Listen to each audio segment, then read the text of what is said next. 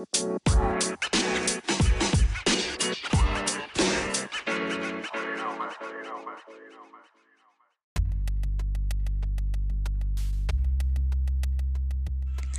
tal amigos? Bienvenidos a su podcast preferido. Yo soy Vanessa Monjaras Tejeda del Telebachillerato Las Hierbas y hoy les vengo a platicar sobre el efecto invernadero y sus consecuencias.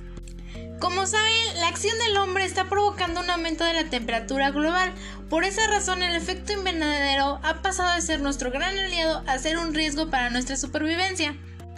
Algunas de sus principales consecuencias es la inundación de ciudades costeras, la desertificación de zonas fértiles, el deshielo de masas glaciares y la proliferación de huracanes devastadores.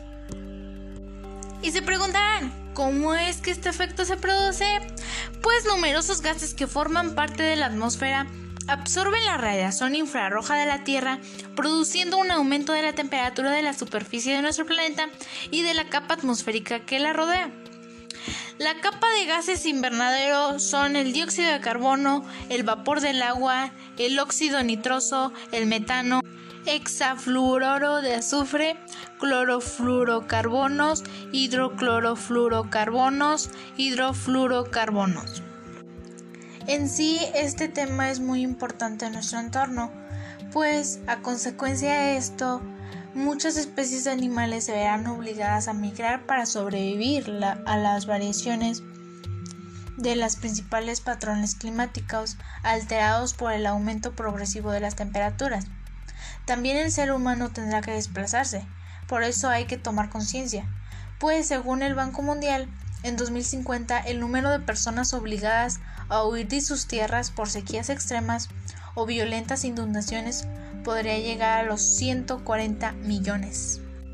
Para solucionar esto podríamos tomar las siguientes recomendaciones como usar energías renovables, emplear el transporte público y otros medios no contaminantes como el vehículo o la bicicleta eléctrica, fomentar la concienciación ecológica entre los ciudadanos y las diferentes administraciones, apostar por el reciclaje y la economía circular, reducir el consumo de carne y el desperdicio de alimentos, consumir productos ecológicos y así producir acción climática. Bueno amigos, esto es todo por hoy. Muchas gracias, hasta luego.